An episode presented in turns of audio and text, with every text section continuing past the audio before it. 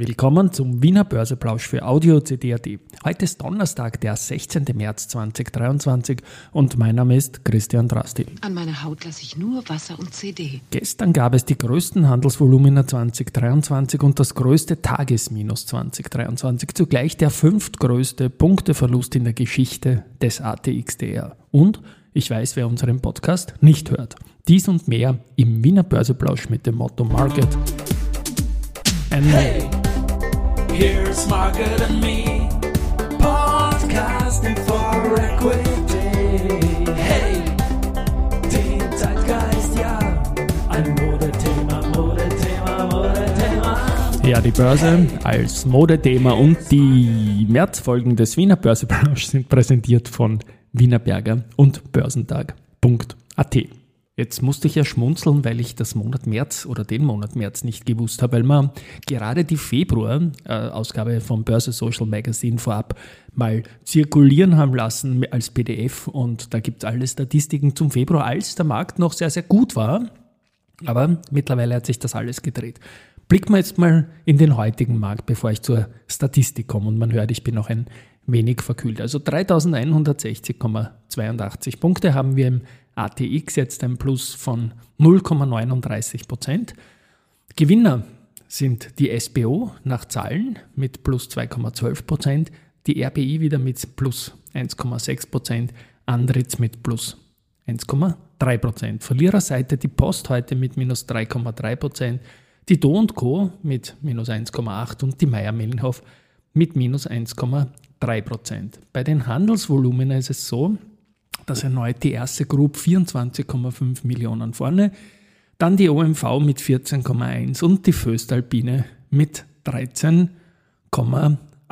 Millionen. Gut, jetzt schaue ich da mal weiter und keine harte Pause, Geschichte wird gemacht, CD voran. Da war gestern sehr, sehr viel Börsegeschichte dabei.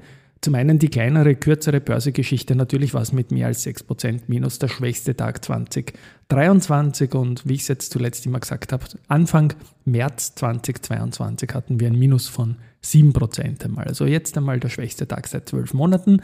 Dann mit knapp 480 Millionen Euro Handelsvolumen, was der stärkste Tag nach Handelsvolumen.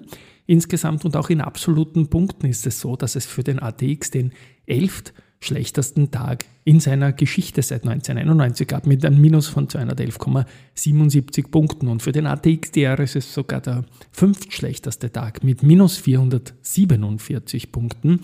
Der kumulierte die Dividenden auf und hat natürlich es jetzt leichter, historisch schlechte Tage einzureihen, weil er einfach auch schon höher steht.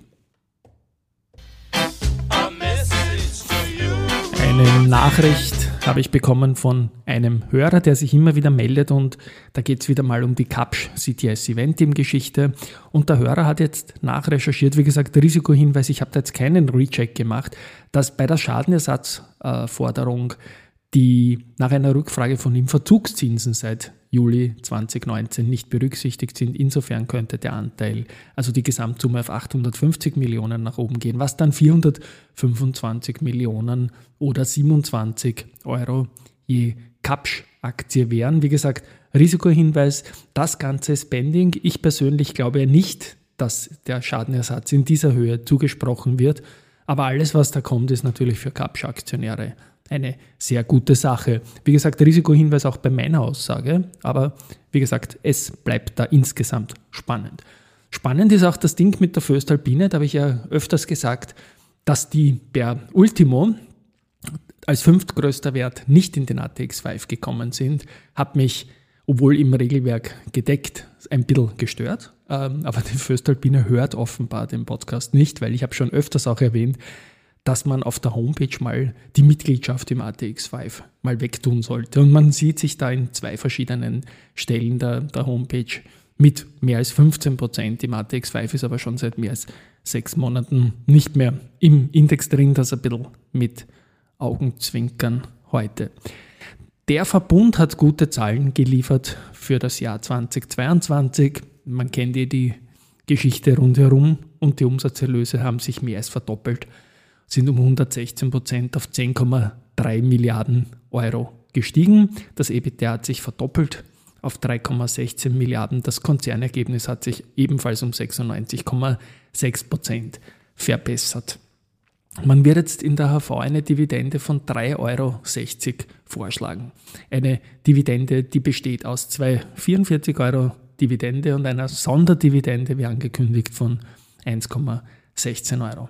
Spannend ist vor allem der Ausblick, da erwartet man ein EBITDA von rund 3,5 Milliarden äh, als Floor und nach oben gibt man den Korridor mit 4,4 Milliarden, was noch einmal mehr ist als, als das im Jahr 2022 war. Dass er schon relativ schön war. Der Verbund ist heute auch 1,1 Prozent im Plus und dazu passt auch, dass die Strombörse EXA als siebter Partner für meinen Wissens- und Schulungspodcast, der dann in wenigen Wochen starten wird, zugesagt hat. Die ersten sechs Partner habe ich da gestern schon genannt. Drei Plätze sind noch frei. Weitere Nachrichten, die Wolfgang Group gründet eine Niederlassung in Kalifornien und ja, die neue Wolftank USA Incorporated soll zu Beginn fokussiert mobile Wasserstofftankstellen anbieten. Die RBI tut was für die Startups und stockt ihr Basketprogramm auf ein Gesamtvolumen von 250 Millionen Euro auf. Das ist ein Fremdfinanzierungsprodukt und das stellt Startups bis zu 15 Millionen in Form von Firmenkrediten zur Verfügung. Für die Kredite braucht die RBI in den meisten Fällen keine Sicherheit. Gut, dann haben wir falsch, aber kann man den Jubel auch fast bringen, weil Andritz liegt nahe des Highs. Der Antrittsauftrag dabei mit der Meyer Mellenhof Board and Paper in Frohnleiten gibt es die Kartonmaschine KM3, wurde groß umgebaut und ist jetzt wieder in Betrieb genommen. Ich mag das ja ganz besonders, wenn zwei ATX-Unternehmen miteinander kooperieren. Fortschritte gibt es auch Evotec mit dem österreichischen CEO Werner Landthaler. Die haben in der Entwicklung einer Pipeline von Molecular Glues Fortschritte erzielt und kriegen jetzt der Milestone-Zahlungen in der Höhe von immerhin 75 Millionen Dollar. Und auch äh, Sportradar, die auch in Wien-Donaustadt sehr stark vertreten sind, an der Nasdaq notieren und der Schweizer Unternehmen sind, die haben die Unternehmenserlöse in 2022 um 30 Prozent auf 730 Millionen Euro steigern können. Und ja, was haben wir noch? SBO, die haben ebenfalls gute Zahlen. Das Ergebnis nach Steuern hat äh, 75,2 Millionen Euro erreicht. Im Vorjahr waren es 21 Millionen Euro, aber da hat noch ein bisschen die Vergleichbarkeit. Eine Dividende von 2 Euro wird vorgeschlagen. Für 2021 waren das 0,75 Euro. Und der BAWAG-Vorstand Enver Sirucic, der zeigt, was ein äh, Insider Trading ist, also was in positiv gemeinten Director Dealings darstellt. 10.000 Stück hat er gestern über die Wiener Börse und die Börse Hamburg interessanterweise erworben. Sorry für das Hüsteln zwischendurch, aber ich bin jetzt mal fast durch heute. Denn finally haben wir nur noch ein bisschen Research. Stiefel bestätigt AT&S mit Kaufen, geht aber mit dem Kursziel von 47 auf 40 Euro Retour. Kepler Chevreux bestätigt das Buy für Bor, geht von 15 auf 15,5 und ebenfalls Kepler Chevreux stuft auch die Strabag mit Kaufen ein und das Kursziel ist 50 Euro. Das war's für heute. Ich muss meine Stimme ein bisschen schonen und wir hören uns morgen. Tschüss und Baba.